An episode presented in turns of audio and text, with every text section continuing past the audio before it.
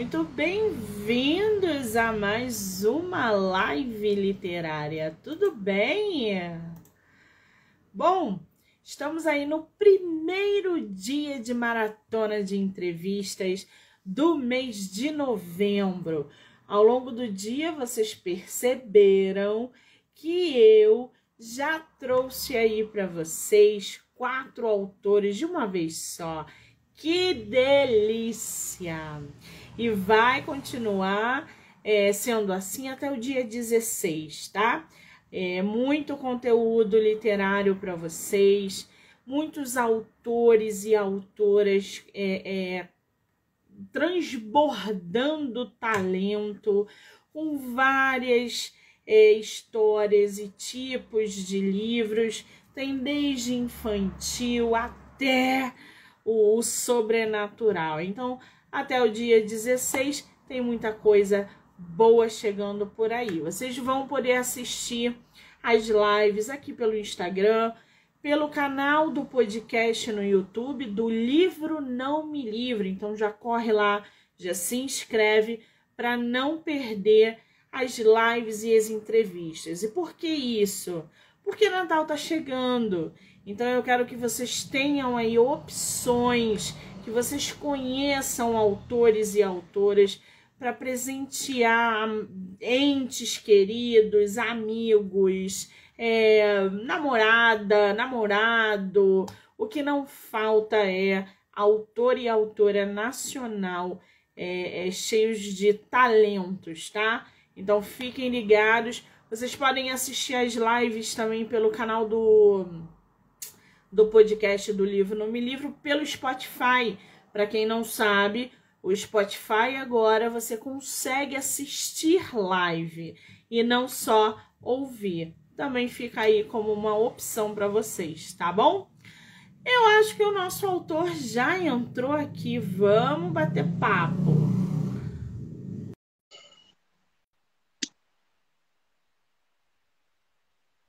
Deixa eu ver aqui que ele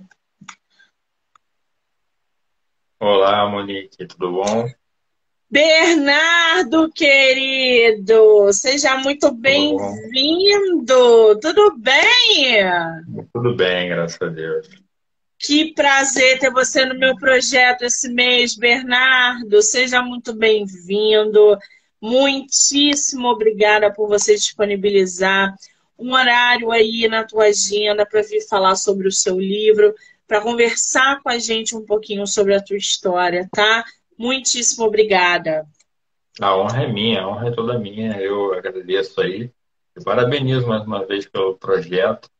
Eu acho que é muito importante a gente estar tá valorizando a literatura como um todo, né? Mas principalmente a literatura brasileira e os autores e autoras que a gente sabe que não é fácil, né? Você como autora também sabe que não é fácil botar um projeto, né? É, transformá-lo realmente num livro e depois é, vendê-lo, enfim, fazer toda a parte de marketing aí que é, que é super importante. É um trabalho árduo, o autor nacional está à frente do, do, da própria história, do próprio processo de publicação, porque é exatamente isso. A gente não tem incentivo, a gente não tem apoio, a gente não tem patrocínio, a gente não tem nada, a gente está largado, a Deus dará, e, a gente tem que encarar e aprender na prática como é que faz uma publicação, como é que lida com os contratempos. Então, o autor nacional ele tem várias dificuldades até chegar no final, que é o teu livro ali publicado no site, vendendo, sendo lido.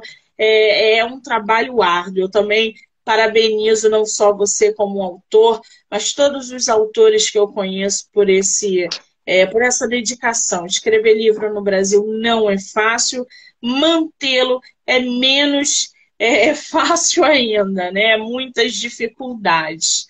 Agora, o, o, Bernardo me diz uma coisa, você é do Rio de Janeiro, né? Sim, sim, sou do Rio de Janeiro, carioca. Gente, é, é, a gente estava conversando fora, né, no, nos bastidores, entre aspas, E o Bernardo mora 40 minutos. Eu moro na Tijuca, ele mora na Barra da Tijuca. O que separa é o Alto da Boa Vista. E aí a gente conversando, ele falou assim, Monique, eu sou da Tijuca, eu sou tijucana. Eu falei assim, conheço a tua rua. E não, não, não. Eu falei, gente, o mundo só tem três pessoas, né? Como é que pode, cara? Que loucura. E eu falei para ele, eu amo, eu amo a Barra. Eu vivia, ia pra praia, ia, boate, danceteria, não sei o quê. Hoje em dia não, mas quer dizer é, às vezes a gente está com um escritor no projeto ou está interagindo com ele, ele está do nosso lado e a gente nunca nem nunca se esbarrou. É muito interessante o, poder da internet, né? Que aproxima as pessoas e traz as pessoas para gente. Isso é muito legal. Agora me diz é uma coisa, você, você disse que não é tua primeira live, né? Não, não. Ih, nossa, na 2020, 2021 somado, eu tenho catalogado aqui em algum lugar. Mas eu passei das 100 lives, assim, eu cheguei acho que umas 110, 112 lives, somando 2020 e 2021. Mas isso foi voltado para o teu trabalho como escritor, para divulgar teu livro, ou foram lives assim de, de, de, de alguma outra atividade? É, eu fazia parte de um projeto, eu fui cofundador de um projeto é, de empreendedorismo, desenvolvimento econômico, sustentabilidade. A gente falava muito sobre política também, que é a minha área de atuação, né? A minha formação toda e minha área de atuação é como analista político. É, então, durante a pandemia, a gente, como né, enfim, todo mundo em casa, a gente resolveu fazer muitas lives, como muita gente fez, falando desses temas. Então, a gente falou desde política, o que estava acontecendo na política, até live com pessoas que estavam na linha de frente, né, nos hospitais, que estavam enfrentando a pandemia, é, com questões de sociedade, racismo, feminismo, empoderamento feminino. É, enfim, a gente falou diversas filosofia, história. Passeamos por um universo vasto aí de, de lives, de conteúdos uh, durante esses dois anos aí de 2020 e 2021. Então, de lives aí, participei de um projeto muito legal com uma amiga minha, que é de São Paulo, que fez uma, a gente fez uma, como se fosse uma cobertura pós, é, tem um programa, não sei se todo mundo acompanha, não sei se você acompanha, mas tem um programa culinário no SBT, que é aquele Bake Off Brasil, é, que o pessoal faz bolo, faz doce. E aí a gente fez um. Ela bolou um programete né, de, de aqui do Instagram. E aí, como ela sabia que eu tinha já tinha feito muita live e eu gostava do programa, ela falou assim, cara, vem fazer comigo. Então a gente fazia todo domingo um resumo do programa. Assim, foi live para mim é, é super tranquilo. Que maravilha! Já tá cascudo de live aí, assim que é bom. Fazer é, é, escritor que já tira de letra. Isso é muito legal. Me diz uma coisa, eu estou aqui com o teu livro. Gente, o nome do livro do nosso autor, tá? Se chama Para uma Estabilidade Democrática. Bernardo Monteiro, que é o nome do nosso autor. E para a gente começar a falar sobre esse livro, começar a falar sobre essa obra, eu queria saber primeiro né? Porque você já falou aí que é analista político. O que é? Explica para gente, para a gente entrar já na temática. O que é um analista político? Porque não é todo mundo que tem uma bagagem, autoridade para escrever um livro e falar sobre o, eh, sobre o assunto, principalmente quando a gente é, dirige para democracia. É, o que, que, é um analista político, Bernardo? É, eu, eu, vou, eu botei um fone aqui, está todo mundo me ouvindo, o teu áudio está bom? Tá. Ah, então tá. É, bom, vamos lá. Minha formação, sou graduado e pós-graduado, e tenho outras formações também, em relações internacionais, formação como analista político. O, eu falo que o, a diferença entre o analista, o comentarista e o jornalista, né? O jornalista ele dá a notícia, ele não, não teoricamente não toma um lado, né? enfim, ele noticia aquilo que está acontecendo, aquele que é o fato. O comentarista é alguém que pode até ter alguma especialização ali, um comentarista sobre saúde, sobre algum determinado tema, mas ele vai comentar aquela notícia, ele vai dar um pouco da visão dele, um pouco daquilo que é o modo que ele trabalha, né? O analista ele tem que fazer o movimento inverso. Ele se afasta do objeto. Então, o analista político ele tenta se afastar da política, olhar aquilo com um olhar uma, uma lente mais ampla, né? É, e tentar observar os movimentos que estão acontecendo. É claro que quando a gente fala de política, a gente está falando de uma coisa muito abrangente, né? Enfim, uma coisa muito é, é, é, perpassa todo, todo o planeta, né? E toda a história. Então, quando a gente fala de analista político, a gente tem que especializar, né? Política de quê? Qual política? Então, a minha especialização é análise política da política brasileira e latino-americana, que é onde eu me especializei para estudar. O analista político ele observa o que está acontecendo. Então, por exemplo, a gente teve eleições agora, a gente observa os movimentos, vê o que está acontecendo, elabora relatórios, elabora artigos, elabora textos, é, promove consultorias, cursos às vezes, né? Acontece recursos para tentar não só explicar o que está acontecendo, mas tentar trazer os pontos históricos que podem também ajudar a dar luz àquele tema e também levar um pouco de é, prospecção, que a gente chama, né? de o que pode acontecer para frente. Será que o caminho é aqui? Será que é ali? Será que isso pode realmente acontecer? Então, é mais ou menos esse o trabalho de um analista político, é, em linhas gerais, né? Entendi, muito bem. Já aqui no livro, gente, para uma estabilidade democrática, tá?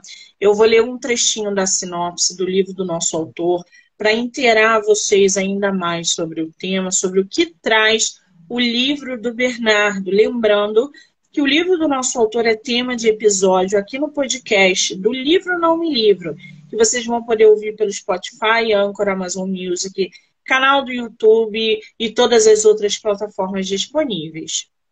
O que seria preciso para defender, ou melhor, manter uma democracia estável, em pleno funcionamento, instituições funcionando, sufrágio universal garantido, liberdade de expressão. Eu diria que todas essas e mais algumas outras tantas coisas são fundamentais.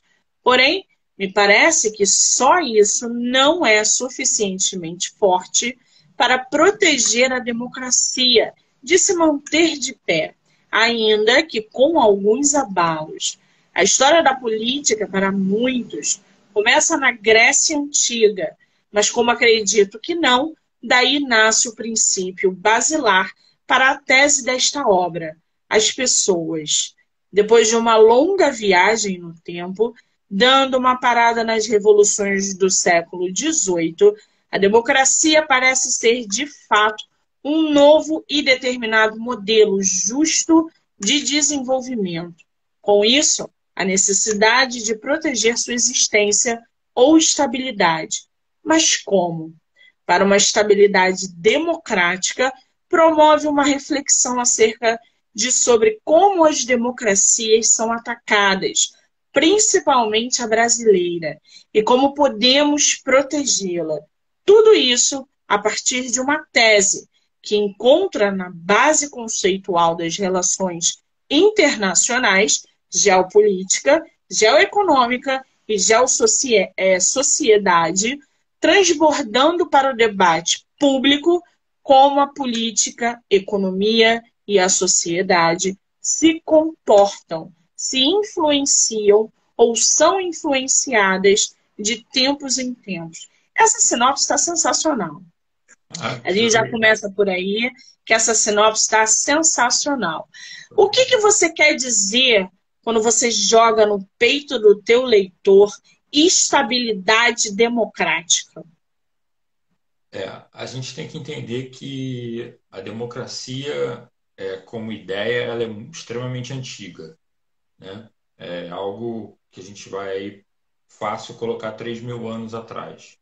A gente tem que entender que é, não necessariamente um período que nós chamamos de democracia, ele está estável, ele está é, é, totalmente seguro de qualquer tipo de ataque. Então, a reflexão e a tese que eu proponho no livro é exatamente a gente observar e tentar dar mais força para que essa democracia se, fique, se torne mais estável, né? permaneça com mais estabilidade. É, eu faço até uma, umas analogias no livro sobre como se fossem vigas, né? sustentando essa, dando sustentação a essa democracia. Né? Então, quando eu falo em estabilidade democrática, eu falo, e aí como na sinopse é, você leu muito bem, eu coloco, é, não só são não são um conjunto de itens e se você cumprir, você está na democracia e ela está super bem de saúde, estável e ok. Então não é só o voto, o sufrágio universal, no caso, não é só a liberdade de imprensa, de expressão, não é só é, as instituições funcionando. Isso é alguns pontos super importantes para uma democracia funcionar de, de maneira estável.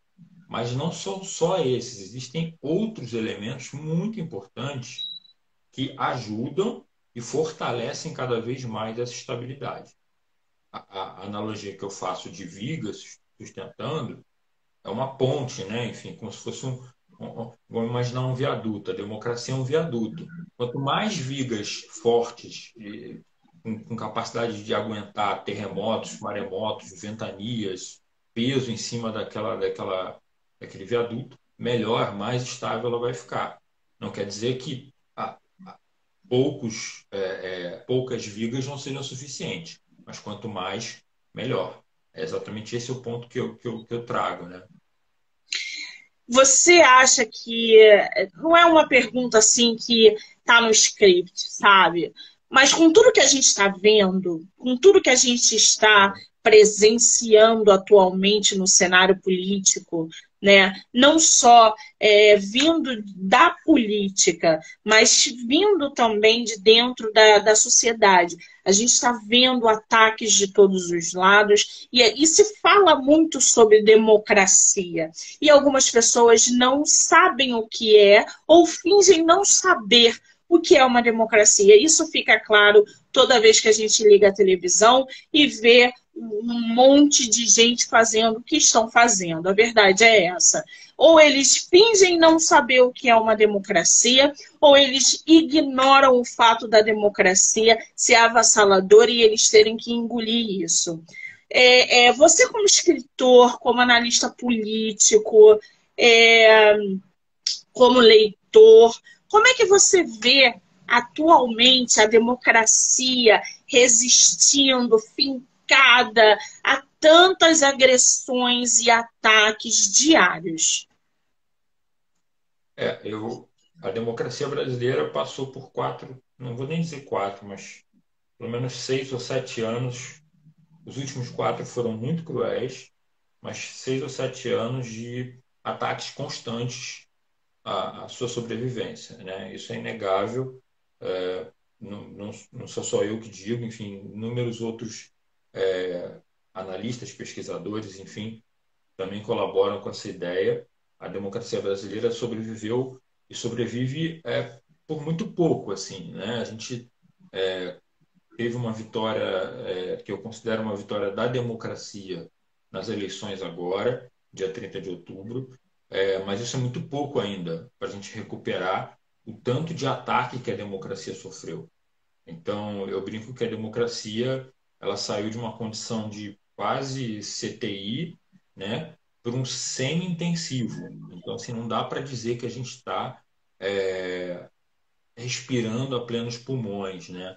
A democracia sofre diariamente com ataques, tem sofrido esse, o que a gente tem visto na televisão, são nada mais, nada menos, essas manifestações, são atos antidemocráticos, e aqui uma explicação para quem nos acompanha, para quem nos assiste, né?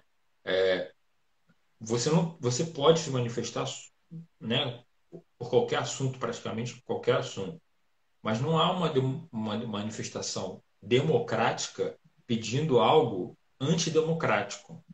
Você entende?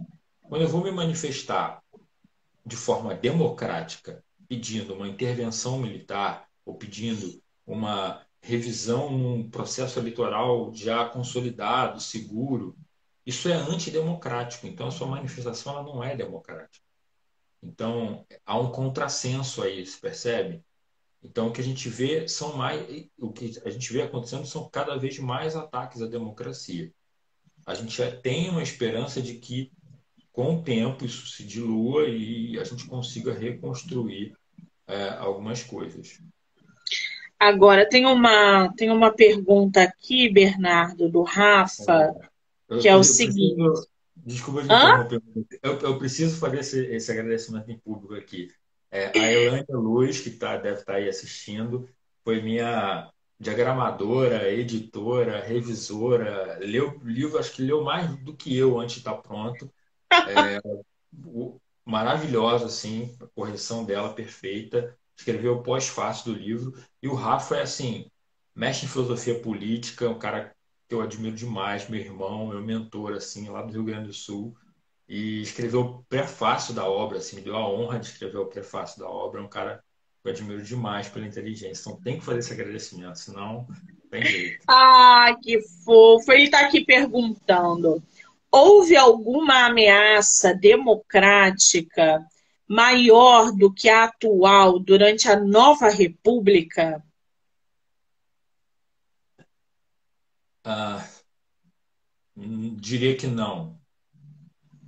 Diria que não, não, não houve. Não houve uma ameaça, porque a gente tem que entender que o que a gente passou em, em 64 com o golpe militar, é, eu gosto muito de uma definição do Saulo Goulart, que é um historiador, ele diz o seguinte: você pode chamar de golpe ou você pode chamar de revolução, tanto faz. A, a, o nexo, né, o que, você, que a gente tem que entender é que para todo golpe há uma revolução, e para toda revolução há um golpe. Para uma coisa acontecer, outra tem que acontecer. Para um golpe acontecer, uma revolução aconteceu antes. Para uma revolução acontecer, alguém deu um golpe antes. Então, é só uma questão de chamar de nomes, mas o que se trata, do que se trata em 64 e de outros momentos da história da República, é uma quebra do sistema que estava ali é, posto, colocado e aceito pela sociedade. E essa quebra é feita à força. E por mais que 64 tenha sido gritante, né, em termos de uma quebra de, de do sistema democrático, é, ela foi construída ao longo do tempo. Então, ela não começa em 64. Ela começa muito antes. E vem um descontentamento muito antes. É um período histórico muito difícil do Brasil, é, desde a, do suicídio de Getúlio Vargas até 64. A gente passa por muitas questões políticas difíceis e, e que a sociedade não consegue entender e as elites não conseguem também se colocar. Mas o momento que a gente vive hoje é, é algo é, surreal, assim. Eu diria que eu, eu até escrevi recentemente, é, é, postei nas redes recentemente, que a gente está vendo hoje uh, o nascimento na nossa frente, assim, de um ideologismo que nenhum outro partido conseguiu fazer. Eu explico. O ideologismo é o lulismo, por exemplo. O lulismo é um ideologismo. Né? Você pegou o Lula e transformou num, num movimento, numa ideia, num, num, né? numa coisa maior do que o próprio personagem, do que a própria personagem. E a gente está vendo o bolsonarismo nascer em quatro anos nenhum outro partido político, nem o próprio PT, o PT começou a ser construído lá na década de 80. A história do Lula começa na década de 80. Ele vai se transformar em lulismo depois que ele sai do governo. O Bolsonaro, em quatro anos, construiu um modelo de pensamento e uma ideia que é maior do que ele e que perpassa a sociedade. Então, eu acho que isso mostra que é uma afronta muito grave à democracia e que, sim, ela é a maior, a, a, mais afrontosa da República Nova que a gente tem, sem dúvida nenhuma. Eu vou, eu vou te falar que eu sabia que essa live não ia ser tão fácil de fazer por causa do tema, porque uma coisa puxa a outra. Sim. O nome bolsonarismo, bolsonarista, Bolsonaro, bolsominho, Todos esses nomes me causam muito mal-estar. Coincidentemente, hoje nós estamos de vermelho aqui, não foi planejado. Eu acho que quem está entrando, está lá o título Democracia e entra os dois estão de vermelho. Não foi planejado, a gente não fez isso em prol de, de uma coisa. O negócio é que esse nome, ele me causa tão mal por tudo o que ele fez ao longo desses quatro anos e por tudo que ele vai levar por mais é, uma década, talvez. Porque o que a gente viu nesse último ano, principalmente, a violência, o ódio, a propagação, o negacionismo.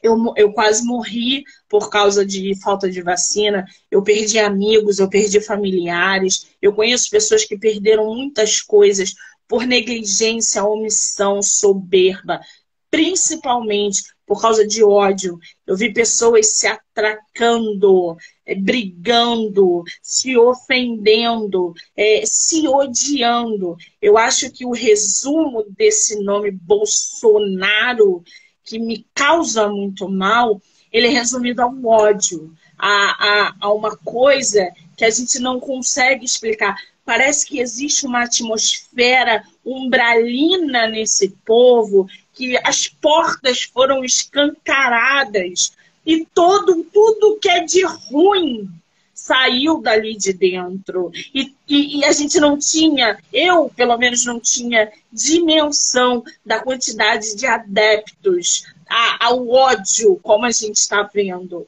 Eu não tinha essa noção. E, e, e, isso serviu, gente, eu vivo numa bolha muito grande, onde eu eu tinha certeza de que eu estava do lado certo e eu tenho certeza de que eu estou do lado certo. O que eu não tinha certeza é que havia tanta gente do outro lado.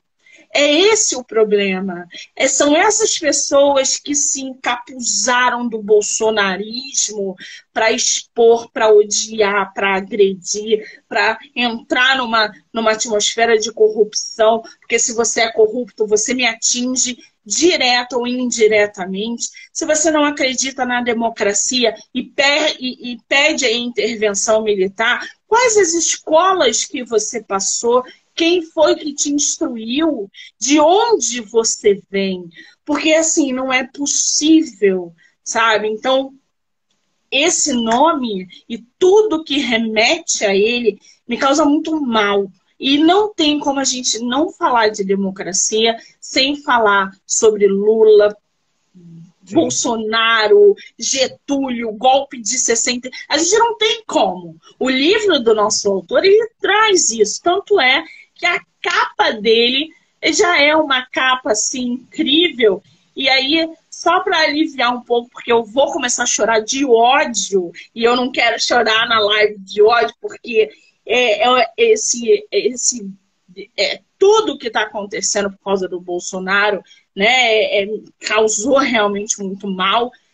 E, e, e, a gente volta a falar, não tem como falar do livro do nosso autor sem falar sobre política em si, democracia, enfim, tudo isso que a gente está é, é, levantando, tá? Então, é, para a gente amenizar um pouco é, me fala um pouquinho sobre a sua capa. Essa sua capa você já tinha essa ideia de fazer? Ou foi em conjunto com o seu capista?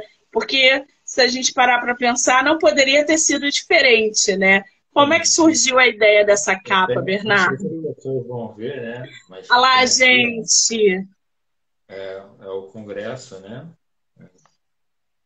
O Congresso, a capa. É, o exemplar está chegando aí, Monique. Já mandei para você. Ah, que lindo! Muitíssimo obrigada. É... Então, eu, eu não tenho capista, na verdade. É, eu, fi, eu fiz a capa, assim, né? Não, não, não desenhei a capa, obviamente, uma fotografia pública. É, mas eu, eu, eu, sempre tive a ideia de que eu não queria algo abstrato, né? Então, eu tinha na minha cabeça que eu queria algo que, de fato, representasse o que eu estava querendo dizer, né?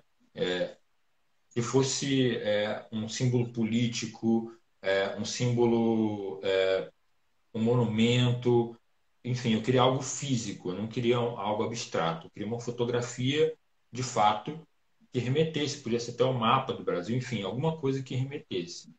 E, cara, não tem nada que remeta mais à política, e principalmente, porque é um, é um livro, apesar de ser um livro que fala sobre política, é um livro que fala sobre pessoas, é um livro que fala sobre a sociedade. Então, eu, eu quis deixar isso muito registrado no livro, porque é um livro que fala para as pessoas, para a sociedade, para elas entenderem, ou pelo menos ajudarem elas a entenderem como tudo isso funciona, ou pelo menos é, o que elas podem fazer para melhorar esse, esses ânimos, né? E ajudar a democracia no, no, no dia a dia delas. É, também falo sobre os problemas, as mazelas que as pessoas passam é, e, e, por conta da política. Então, não tem nada mais representante do que o Congresso Nacional, porque é, é onde estão os nossos representantes do povo mais próximos, né? os nossos deputados federais e os nossos senadores. E aí falei, ah, então, então vai ser isso. Então, quando eu vi essa foto, assim, eu falei, cara, é perfeita. E encaixou certinho. Não poderia ser diferente, com certeza. Esse teu livro é teu primeiro livro publicado? Meu primeiro livro, meu primeiro livro. Você levou quanto tempo para escrever ele? Eu levei eu assim, para escrever, para deixar ele pronto antes da revisão da minha querida Elaine, é, uns oito meses, assim. É, com as minhas revisões. O Rafa me ajudou bastante também nas revisões anteriores. Aí depois a Elaine entrou e a gente fez várias outras versões, né? Contando tudo, eu diria que um ano e dois meses, mais ou menos.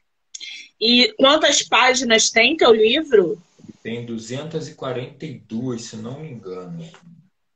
242 páginas do livro físico. A diagramação digital vai, vai mudar um pouquinho quando vocês é, entrarem lá na Amazon. Vocês vão ver que ah, o número de páginas vai modificar um pouquinho. Você pode ler para a gente um trechinho do seu livro, qualquer um, pode ser do início, do meio, do fim, o que você preferir para a gente? Vou, vou, vou ter que escolher aqui alguma coisa. Deixa eu ver aqui, não estava esperando essa aí, vamos ver. Peguei de surpresa, gente. Eu gosto eu assim. Gosto... Eu gosto muito, se, se todos me permitirem, você também, Monique, eu gosto muito do, do trecho que eu escolhi para a orelha. Eu acho que ele resume bem é, é, o que. que o, o, resume bem as obras que eu pretendo trazer para complementar esse pensamento. Né? É, é, é uma pergunta que eu faço no meio do livro. Então, mais liberdade política gera mais riscos para a democracia? A essa pergunta tem uma resposta curta e simples, sem qualquer explicação a mais. Sim, gera muito mais risco. Porém, existe uma que merece vossa atenção e demonstra por inúmeras razões pelas quais o risco é muito pequeno se comparado ao preço a ser pago pela não democracia. Segundo os ideais brasileiros e defendidos pela nossa jovem, porém robusta Constituição de 1988, todo e qualquer cidadão pode se reunir em torno de um punhado de ideias e formar, formalizar a intenção de pertencer ao jogo político democrático. Se você não acha isso maravilhoso e uma vitória do, abre aspas, pior sistema político à exceção de todos os outros, fecha aspas, como diria Churchill, então retorne às sangrentas batalhas do século XVIII mais precisamente a Revolução Francesa de 1789. Mais uma vez reitero, é claro que a democracia tem seus problemas, por certo que a brasileira mais ainda. No entanto, é completamente inegável o quão incrível e importante é a liberdade de qualquer um de nós, meramente sociedade, poder participar do jogo político, do sistema de decisões para o coletivo. Isso é tão 1789 quanto 2021. A. Constituição de 1988, gente, que ele citou aí, é a, a famosa Carta Magna atualmente, tá? Então, para quem não sabe, é, Monique, não sei o que é isso aí, gente, tem que estudar mesmo, tem que ler, não tem jeito. Não, não adianta, porque a gente não vai conseguir numa live introduzir em vocês é, é, pensamentos, reflexões de uma vez só. Isso tudo é, é muita leitura, muito estudo e muita troca de ideia com quem sabe, tá? É, fica aí a dica. Agora, o, o, o Bernardo, me diz uma coisa. Você falou que outros livros estão por vir é, nessa mesma pegada. Você já está escrevendo um segundo livro? Já tem previsão de chegada? Como é que está isso? É, então, quando eu escrevi esse, quando eu estava na metade mais ou menos desse primeiro livro, é, me surgiram algumas ideias e eu decidi fazer uma, uma espécie de trilogia, mesmo que eu não sendo né, da área da, da, fantasia fantástica, que geralmente tem essas trilogias, enfim, combos, etc decidi fazer uma trilogia. Eu começar com esse questionamento de para uma estabilidade democrática e seguir falando sobre a democracia, né, em três livros. Então tem mais dois livros para que, que acho que colocam um laço assim que fecham essa minha ideia do que eu quero passar com o meu conhecimento de, de democracia.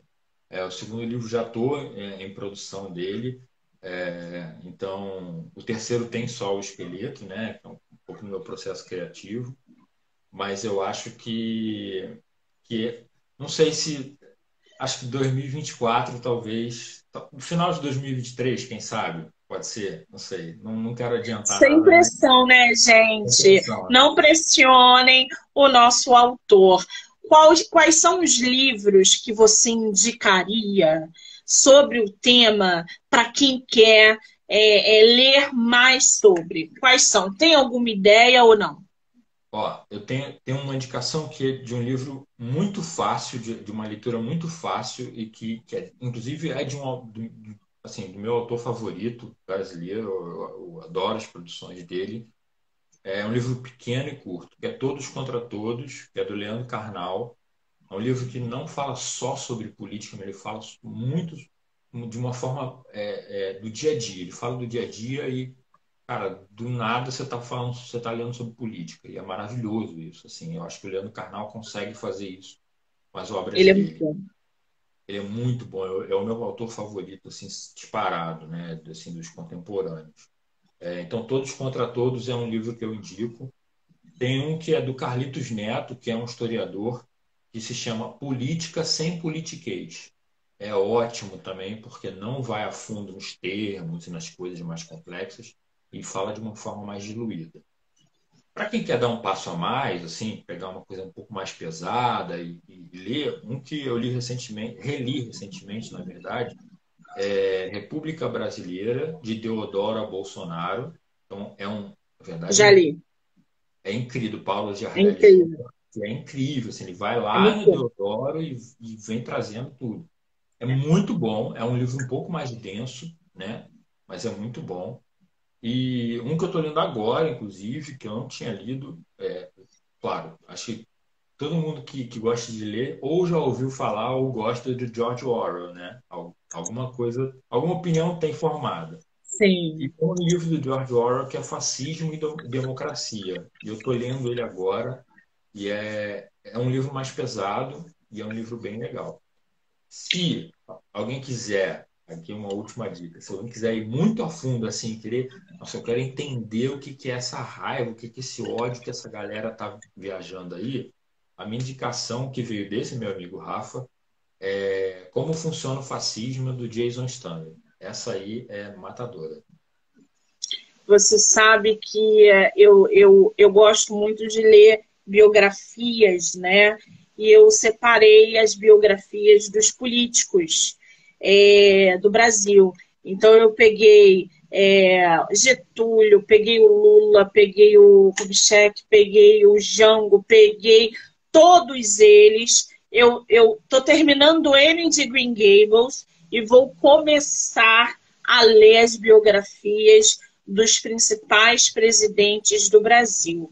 É óbvio, eu já li muita coisa sobre é, é, a, política brasileira. Não sou uma expert, sou uma leitora, mas eu acho que quanto mais a gente consumir é, individualmente ou através do coletivo, mais esclarecimento e informações a gente vai ter para que a gente não passe vergonha nas redes sociais ao expor ideias que não têm cabimento.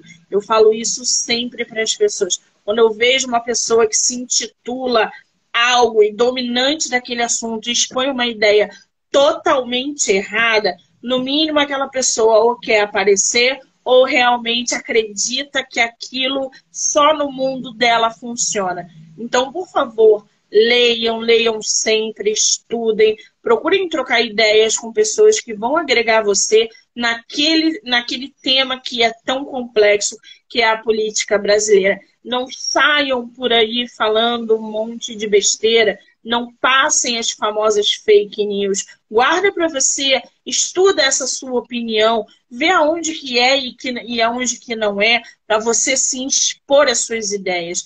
Porque é muito ruim é, é passar vergonha desse jeito feio que as pessoas estão fazendo atualmente. A política não é brincadeira, a gente viu isso nos últimos quatro anos.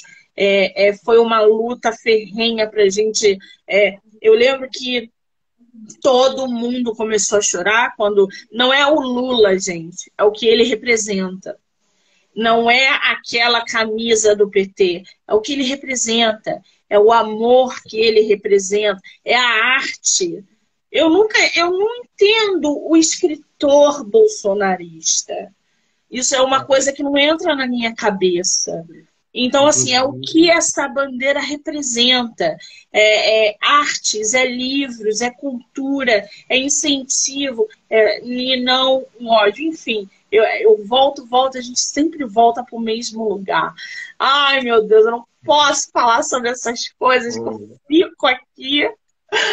Ai. Mas... Ô, Bernardo, fala, fala, desculpa, desculpa. Não, é, é você mencionou isso, assim, é o se não for o último, é um dos últimos capítulos do, do, do meu livro, fala exatamente sobre o, o, quão perigoso e o quão também não é verdade é, a gente colocar as pessoas nesses lugares. Então, todo artista vai ser contra o Bolsonaro, ou toda, é, toda pessoa de classe média, branca, hétero, está aqui, né? enfim, vai ser a favor do Bolsonaro. E, enfim, esses, essas colocações em caixinhas, elas são muito perigosas e elas acabam até é, alimentando essa realidade que a gente vive, né? Então a gente tem que tomar um pouco de cuidado e eu falo um pouco isso é, é, no final do meu livro, né? Mas é, eu acho, eu acho que é, que é muito importante, como você falou, né? Não só não passar vergonha, eu acho que é mais do que não passar vergonha. Eu acho que é, é a gente entender, as pessoas começarem a entender o que está acontecendo.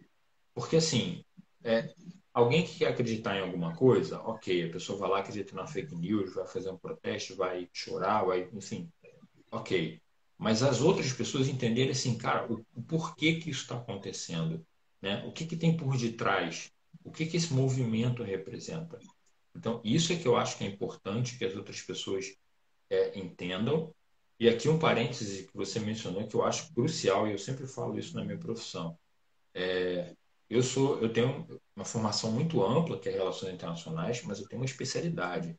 Eu não falo sobre aquilo, ou pelo menos evito o máximo dar opiniões e falar sobre aquilo que eu não me especializei. Eu não sei nada sobre política da África, não sei nada sobre, sei muito pouco sobre política da Europa.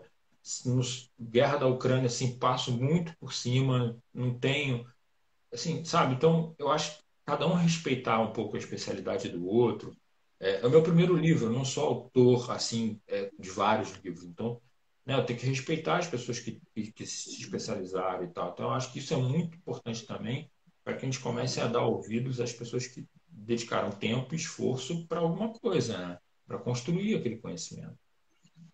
Você sabe que uh, me veio na cabeça agora um outro autor brasileiro que eu tive o prazer de receber aqui, que se chama o Marquesone.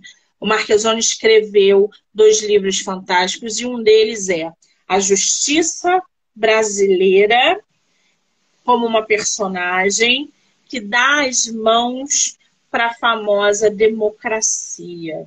E elas juntas vão andando pelo Brasil. E, e o, o, o, leitor vê que a justiça brasileira, é, através da soberba que ela mostra o tempo todo, eu sou a justiça brasileira, eu, eu sei o que eu estou fazendo. E aí o outro lado vai mostrando que não é bem assim, que a justiça brasileira é cega, que a justiça brasileira é falha, que ela é... Então, assim, é um livro fantástico. A gente estava falando do, das dicas aqui de, le, de leituras e de autores. Fica aí a minha dica do Marquezone. E tem um outro livro que eu ia te perguntar e acabou fugindo. Você já leu aquele Como as Democracias Morrem? É um livro é, fantástico. É, ele tem é, muitas inspirações para essa obra e para outras obras, é, como outros livros que eu citei aqui. Ele tem a minha crítica que eu faço a esse livro é porque é um livro muito americanizado, é um livro para a realidade norte-americana, para a política norte-americana. Então, algumas afirmações que eles fazem sobre como é, proteger a democracia ou como não deixar a democracia morrer no que eles falam ali, eu acho que falha porque eles focam muito na realidade, assim, né? Falham porque eles escreveram para o público norte-americano, né? Então é, é, é voltado para o público norte-americano. E aí um, quando você brasileiro lê, você acha que ali está a solução para todos os problemas. Se aplicar aquilo ali no Brasil vai funcionar, se aplicar na Argentina vai funcionar. Eu acho que é, é uma crítica, mas é um livro muito bom.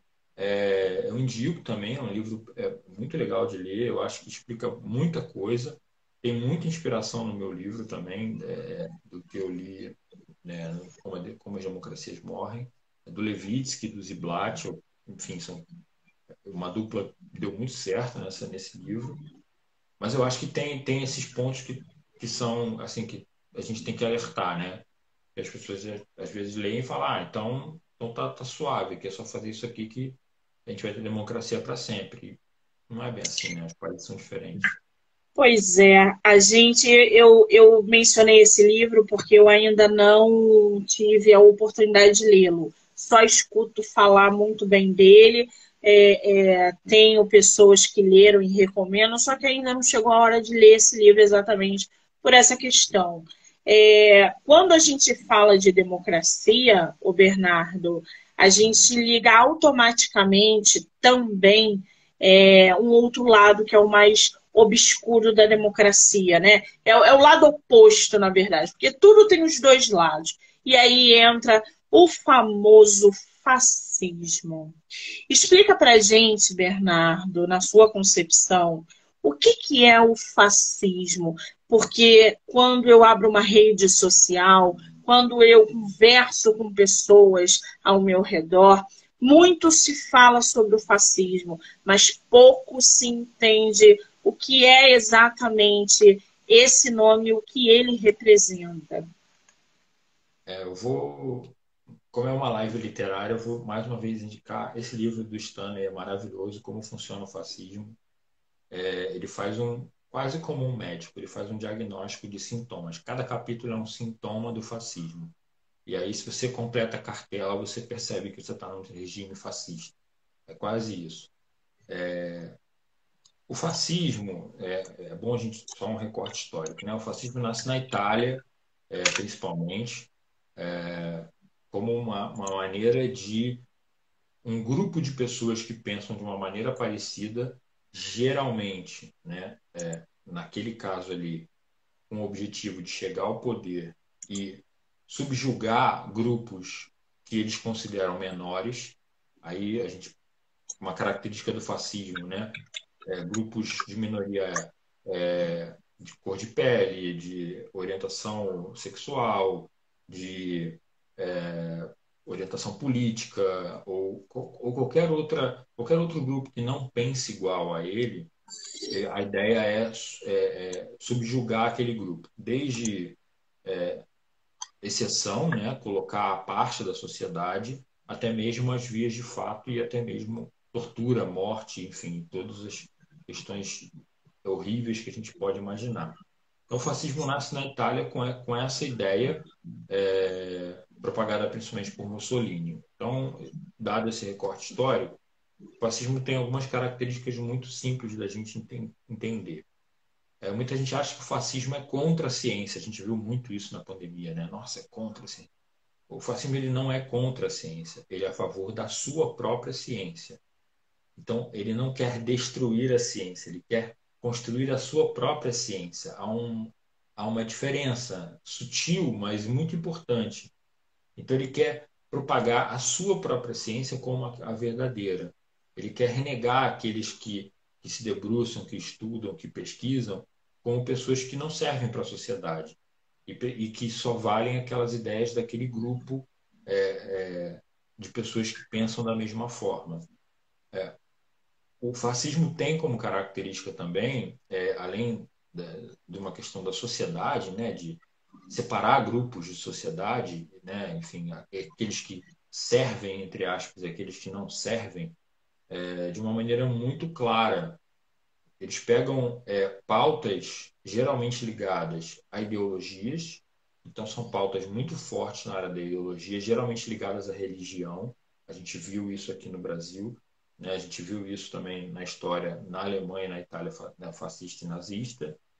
É, pautas ligadas a questões é, que se vão para além da religião, então a orientação sexual que é proibida por uma determinada religião ou que é vista como algo errado também se enquadra nesse, nesse grupo.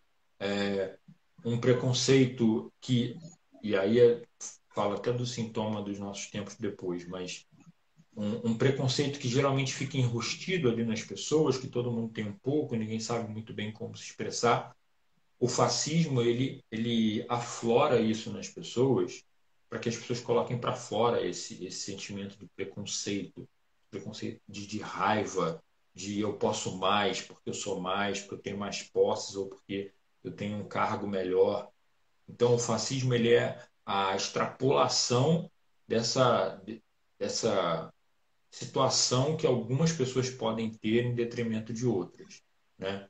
É, diferente de um período de escravidão, por exemplo, onde você ouve, você, não, você tinha a, a, força completa e total ali em grupos específicos, né, afrodescendentes, grupos específicos, o fascismo ele não, não é um, somente o uso da força, ele é antes do uso da força a a criação e a exacerbação das ideias dessas pessoas. Estão no seu mais íntimo ali, no seu guardadinhas, nos seus pacotinhos e que nem falam para ninguém. Mas aí quando elas percebem, nossa, tem muita gente falando o que eu também penso, então talvez eu deva me manifestar. Isso é o que o fascismo faz. Ele promove a manifestação desses ódios maiores ou menores que estão guardados ali no, no, íntimo de cada um de nós, né? É, e, e, ele faz isso justamente com o poder que hoje a gente tem gigante, na época da Itália fascista não tinha, que é a propagação das massas, né? A internet, as redes sociais, é, enfim, tudo, todos os é, formatos de conteúdo que a gente tem facilitam cada vez mais você encontrar bolhas que falam aquilo que você também fala, que pensam aquilo que você também pensa, e você começa a se ver que você não é sozinho no mundo e que está tudo bem ser preconceituoso, porque é liberdade de expressão. Está tudo bem eu ser homofóbico, eu ser LGBTQIA fóbico, que, também tem gente que é, entendeu? E, e, então o fascismo ele, ele, ele é muito mais das ideias do que da força, fazendo uma comparação bem esdrúxula com a escravidão, mas é, é, é, é muito isso, assim, né? É, e aí, explicando aqui, talvez fique mais claro, para as pessoas é, o, o, período que a gente viveu aqui do Bolsonaro, né, do bolsonarismo que a gente ainda vive. As pessoas não, elas não decidiram ser Bolsonaro do nada. Elas não se, elas não olharam para o Bolsonaro e falaram: Nossa, esse político é legal, ele fala umas coisas legais, eu vou seguir ele, legal. Não é isso. Por, por isso que a gente bate na tecla de, de falar abertamente que o que a gente viveu aqui foram quatro anos e a gente ainda vai viver fascistas. As pessoas, no seu íntimo, o eleitor médio brasileiro, ele é mais conservador, ele é preconceituoso, sim, ele é homofóbico, ele é gordofóbico, ele é LGBTQIA mais fóbico, ele, ele gosta só da sua religião, e aqui eu não estou nem falando se é evangélico ou não. Ele é, o evangélico briga com o católico, que briga com outro evangélico, é só do seu grupinho. No íntimo ele é assim. Então, no, no íntimo ele é muito assim, só que ele não põe para fora, porque a sociedade não é errado, né? Então, se é errado, ele, ele fica ali na dele. Quando surge alguém como o Bolsonaro, que tem uma ascensão meteórica ali no final de 2017, chega à cadeira de presidente em 2018 e fala o que essas pessoas no seu íntimo sentem, elas saem para a rua de peito aberto falando, não, então agora eu tenho alguém que, que me representa. Me representa. Exatamente. Esse é o grande problema do fascismo, porque quando ele consegue encontrar os grupos que não têm representatividade com um líder que o representa, aí está completo. Não sei se todos Isso... entenderam, mas mais por aí. É, isso é, é, levanta um outro ponto que a gente que você mencionou, né, que é o, o nazismo. A gente viu aí, eu vi chocada, eu vi assim de modo impressionante pessoas fazendo gestos nazistas em pleno ano de 2022, como se fosse a coisa mais normal do mundo, tentando justificativas para que a gente engula que aquilo não foi o que a gente viu. Só que aquilo é o que a gente viu. Aquilo é uma, uma saudação nazista. E o fascismo, né, essas pessoas se bem representadas por um homem, por um líder, né, entre aspas, porque não foi, porque foi um desgoverno, foi um caos, foi um, uma, uma coisa. E, e essas pessoas é, entram nessa vibe de que eu tenho um representante, ele é o meu mito, eu posso fazer sim porque eu não vou ser preso, eu estou é, é, é expressando é, o meu medo, o meu modo de pensar, porque isso é liberdade. E eles vão a céu aberto, se unem lá e fazem saudação nazista em pleno ano de 2022. E aí é, é, a parte coerente da história fica assim: será que eles sabem o que, que eles estão fazendo? Ou realmente eles são cruéis a ponto é, é, de fazer isso como uma afronta a toda uma sociedade que olha chocado esses gestos e essas pessoas que a gente não sabe de onde veio, mas que ao mesmo tempo estava do nosso lado. Então, assim, é, é, o fascismo e o nazismo, eles estão ali intercalados, eles namoram, eles flertam e eles transam. A verdade é essa, porque senão eles não multiplicariam e não dariam tantas crias como a gente viu nesses últimos anos, o que é uma pena, porque eu sou brasileira, eu amo o Brasil, mas eu nos últimos quatro anos eu chorei muito na última eleição eu continuei chorando muito, primeiro porque o ódio está e vai sair de cena, quer ele sim, quer ele não, e as pessoas vão voltar para o bueiro que elas saíram. Todas essas pessoas cruéis saíram do bueiro para dizer que são é, é, gente do bem, pessoas do bem, vocês vão voltar para o bueiro que vocês saíram. Porque comigo não nunca aconteceu e não vai acontecer. Eu falo como escritora, como leitora, como mulher, como filha, como mãe. Eu tenho horror a essas pessoas que estavam do meu lado e que defendiam um monte de coisas erradas e, e negligenciavam um monte de coisas que era errado. É questão de caráter, né? Princípios. E estava todo mundo. Então, assim, fascismo, nazismo, é, é muito louco isso, né? Ai, Bernardo, você é uma graça, porque você hoje me aturou, hein, Bernardo? Você hoje me aturou. Imagina. É, eu acho que é muito importante é, é, muito importante a gente falar com todas as letras, é, da mesma forma que é muito importante a gente aprender que, principalmente no Brasil, a gente tem uma dificuldade muito grande com isso. A gente precisa dar fim aos ciclos. E a gente não consegue fazer isso. Eu espero muito que a gente consiga dar um fim, colocar um, um fim a esse ciclo. O que é colocar um fim, Bernardo? Você está dizendo, ah, o fim já foi, a eleição passou. Não, não é isso. É julgar, investigar, saber quem fez o quê e punir da maneira que deve ser punida. E não estou falando só do presidente ou de pessoas próximas ministro, as pessoas que estão na rua, assim como em outros momentos a gente não fez. Então, a gente teve que ter uma comissão da verdade, sei lá quantos anos depois, para talvez tentar investigar uma ditadura. A gente tem que dar fim às coisas, porque senão as coisas não, não, não, não, não, não as coisas passam para frente, elas transbordam. A gente tem que aprender a dar fim, falar com todas as letras do que está acontecendo e aprender a colocar realmente um ponto final na, na, em histórias ruins. Países passam por histórias ruins, mas botam um ponto final. A gente precisa botar um ponto final no que a gente passou e a gente precisa se unir para reerguer, porque não vai ser fácil. Né? A gente não tem uma tarefa fácil pela frente, como eu disse. Né? É, a estabilidade da nossa democracia não está nada tranquila e nada garantida. É, ela Isso. continua diária, só se ligar a TV e você vai ver. Né? A gente continua sofrendo ataques diretos. Né? E uma coisa muito importante aqui, Monique, que eu quero, que eu quero mencionar, que você falou aí, é, enfim, pessoas do nosso lado, pessoas do nosso convívio que começaram a acreditar ou começaram a ir para um, um caminho desse é, fascista, ou mais radical, ou menos radical, enfim, é muito importante que a gente ressalte que muitas dessas pessoas não são. É, é, são a maioria, eu quero acreditar que são a maioria dos 58 milhões que votaram no Bolsonaro.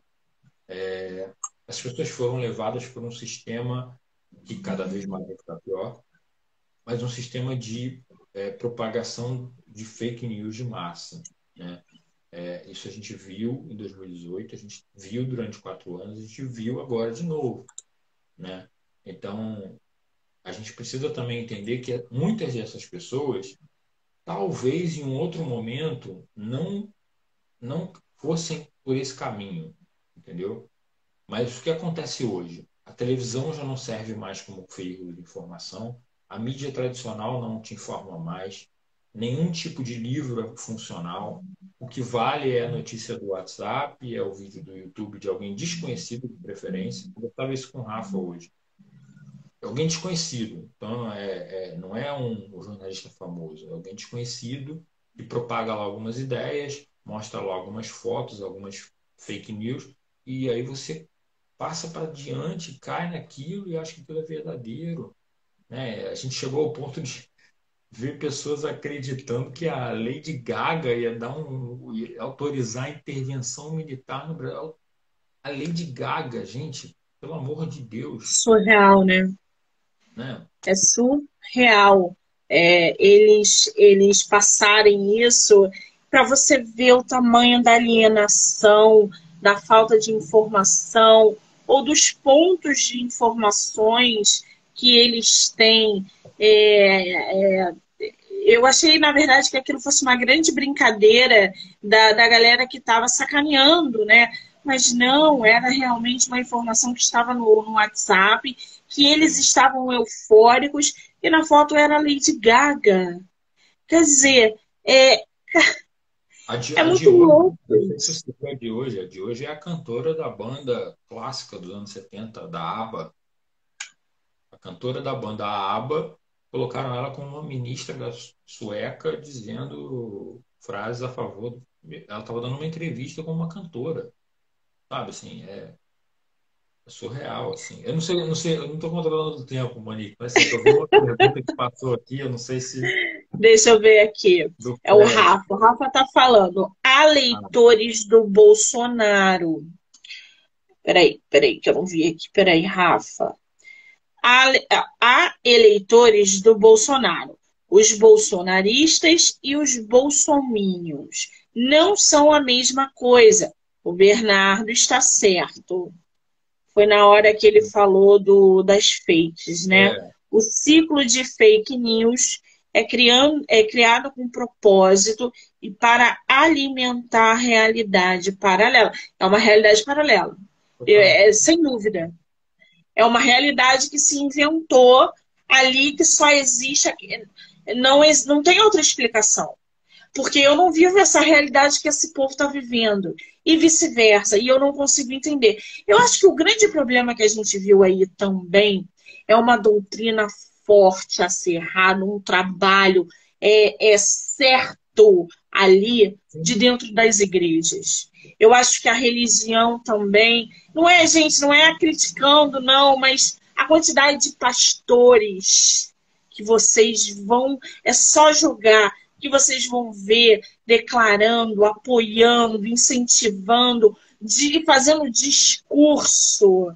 É, é assim, as pessoas mais humildes ou as mais ignorantes, aquelas que não têm estudo, aquelas que acreditam realmente é, que o verde é azul e que o azul é o preto, essas pessoas que são doutrinadas pela. acreditam na Bíblia, ele, a vida delas, a instituição está na Bíblia.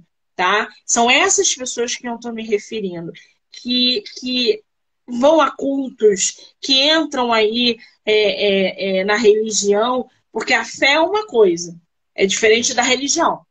Na minha concepção, a religião é uma doutrina que diz como você tem que viver. A fé é aquela que te move quando você é, é, é precisa evoluir. Para mim, são duas coisas diferentes.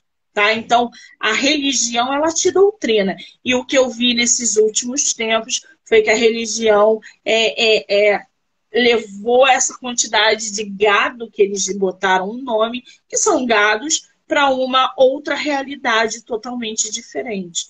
Então, eu acho sim que o papel da religião atual, nos últimos anos principalmente, porque a religião, a igreja, ela manda nas pessoas desde que o mundo é mundo. É só você estudar. A gente, na Idade Média, quem mandava era a igreja. A igreja botava o terror nas pessoas para que as pessoas fizessem o que elas queriam. Se você não fizer isso, você vai para o inferno. E as pessoas morriam de medo do inferno, porque se não fizesse o que a igreja é, é, queria, elas acreditavam que elas iam para o inferno. Então, a, é, essa ideia da, da igreja levar multidões para o que ela quer, para o que ela deseja e almeja, não é de agora. Só que a gente está uhum. falando de 2022, né? É uma coisa assim alucinadora. Então, eu acho que o papel da religião também influenciou muito é, tudo que a gente está vivendo atualmente. Tem uma, uma pessoa que está falando aqui. É, o, o, o, é, é, esse é o ponto né, que você falou do fascismo. Né? O fascismo ele, ele ataca exatamente esses pontos. Né? É, a educação, então, ele, ele tenta se apropriar da educação de novo, ele não é contra a educação, ele quer que a educação seja a dele. É diferente. Então, ele, ele, ele se apropria da educação, ele se apropria das ideias, das ideologias religiosas, e, de novo, não é fé, é religião, das ideologias, das questões ideológicas das religiões. Ele se apropria da cultura. Ele, ele não é contra o livro, ele quer que o livro seja o livro dele, a leitura dele, a visão de mundo dele. Ele se apropria da economia, né? Então, aqui a gente tem, de novo, os três pilares que eu menciono no livro, que é política, economia e sociedade. É, ele se apropria de uma visão da economia que a economia tem que caminhar desse jeito. É desse jeito que vai dar certo para todo mundo, mas que não é verdade, obviamente. É, então, o fascismo ele se apropria das ideias para que as pessoas passem a olhar com aquilo e falarem, mas eu também penso assim. Então, esse é o grande problema da, de, de, dessa, desses ideais, né? é, e quando eles são propagados a níveis estratosféricos, como a gente viu, né? Muito bem, Bernardo. Quem quiser comprar o teu livro para uma estabilidade democrática, aonde ele está à venda? Qual é o teu Instagram? Como é que o leitor consegue adquiri-lo em formato e-book, em formato físico? Fala pra gente. Olha, é, eu comecei a fazer uma pré-venda no dia 3 de outubro, ela está terminando agora no dia 18. É, tem alguns poucos exemplares ainda na pré-venda. O que, eu fiz na pré-venda? Então, se você estiver me vendo, gostei da ideia, quero comprar, me manda uma DM no Instagram, arroba o analista político. Você pode me seguir lá, me mandar uma DM, dizendo que você quer o livro, vou pedir seus dados, bonitinho. Por que a pré-venda? O livro sai com um preço muito mais barato do que o normal, do que você comprar depois na Amazon ou no site. Ele vai autografado e com uma dedicatória personalizada, tá? O próprio punho, nada de, de computador não, próprio punho.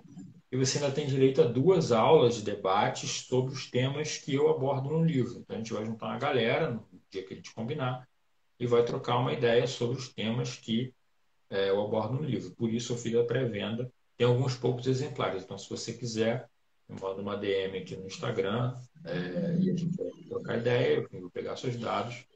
O livro está saindo é, por 50 reais na pré-venda, mais o frete, que é o registro módico, então é um frete super barato, para quem já conhece, é um frete bem baratinho. É, e depois, acabando, né, os exemplares ou a pré-venda, o que chegar primeiro, é, aí vai ser só a venda que já está é, como e-book na Amazon. Então, se você gosta de e-book, você tem Kindle, você quer comprar pela Amazon, já está lá no link, está na minha bio. Tem o link da, da para você comprar o e-book na Amazon. Em breve vai ter uma versão física, porque eu tenho alguns amigos que moram fora, que queriam, e o frete é muito caro, eles queriam físico. Então eu falei, ó, espero que daqui a pouco vai estar na Amazon Internacional. Vai ter o livro físico na Amazon Internacional e aqui no Brasil pela WeClap, que é um site de plataforma de autopublicação. Eu achei bem legal o projeto deles e eu resolvi colocar lá. É, claro que vai sair com preço maior da pré-venda, mas também você vai poder comprar, vai poder adquirir também o seu. Eles entregam, enfim, então é, é super tranquilo. Então são essas plataformas aí que você pode encontrar meu livro. Que maravilha! Eu vou marcar o autor aqui na live, tá, gente? Então, ah, Monique, eu não peguei o Instagram dele, não tem problema. Ele vai estar marcado aqui na live. É só clicar lá e entrar no, no Instagram para acompanhar, interagir, enfim. Lembrando que a gente vai fazer sorteio de e-book, não vai? Vamos. Ou não? Vamos, vamos, vamos. Vamos, vamos. maravilha. Gente, como é que vai funcionar o sorteio do e-book do nosso autor para uma estabilidade democrática? Vocês que estão assistindo agora, corre lá no meu Instagram, MoniqueMM18, e manda um direct. Eu quero o livro do autor Bernardo Monteiro. A primeira pessoa que fizer isso, eu vou saber por causa do horário, é, vai ganhar o e-book do nosso autor. Hum, hum, o que, que vocês acham? Hã? Corre lá, Monique MM18, aí depois eu te passo o nome do ganhador ou da ganhadora e você manda para ela ou para ele, tá bom? Pode ser assim? Com certeza. Combinado. Lembrando, gente, que essa entrevista vocês vão poder ver no Spotify. Agora vocês podem assistir lives pelo Spotify. YouTube, Instagram, Amazon Music é... e Anchor, tá? O nome do canal é Do Livro Não Me Livro, que é o nome do nosso podcast. Então corre lá, se inscreva, aperte a estrelinha e acompanhe não só essa entrevista, como tantas outras, porque até o dia 16 de novembro tem muita gente para passar por aqui. Bernardo, querido, você me aguentou hoje. Hoje não fui eu que, que fiz entrevista com você, não. Foi você que me aguentou hoje. Eu quero te agradecer imensamente todo o seu é, é, tempo, a sua disponibilidade de vir aqui conversar com a gente, esclarecer, informar. Eu acho que é, a literatura serve para isso, para esclarecer e agregar. Eu desejo para você todo o sucesso do mundo. Já estou ansiosa pelo seu livro. Quando ele chegar, eu tenho certeza que eu vou devorá-lo em dois minutos, porque eu adoro isso. E te agradecer cada vez mais por esse é, é, trabalho de escrever sobre um tema que é tão importante e que a gente precisa tanto. Tá, querido? Muitíssimo obrigada. Eu que agradeço, Monique, mais uma vez, reitero aqui os parabéns pelo trabalho, porque é, ser, você é uma autora, né? já está indo, acho que, para o quinto livro, então é, não é fácil escrever, a gente sabe, agora vendo na prática. E além disso, você ainda abre um espaço muito legal para divulgar diversos autores. É, para quem está chegando agora, a Monique passou o dia inteiro, assim, eu só recebi notificação que ela estava em live, sempre com um autor ou uma autora diferente. E é muito legal isso, esse seu trabalho de divulgar, porque é uma coisa que, que eu acho que é, é muito necessária, né? A gente usar a gente para divulgar bons trabalhos, bons livros, boas produções de quaisquer temas. Então, quero parabenizar mais uma vez pelo trabalho. Agradecer às pessoas que já assistiram, quem vai assistir depois, enfim. Acompanha lá todas as redes da Monique, lá do Livro Nome Livro, no YouTube, é, no Spotify. E também, quem quiser me seguir, arroba o analista político, para trocar ideia, para mandar comentário, para falar que não gostou também, pode, pode mandar.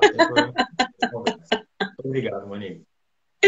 Obrigada, querido. Muito obrigada ao pessoal que estava aí, assistiu, que vai assistir depois, ou que entrou, eu vi uma galera entrando. Eu sei que o pessoal vai assistir dentro do tempo de cada um. Então, muitíssimo obrigada, gente.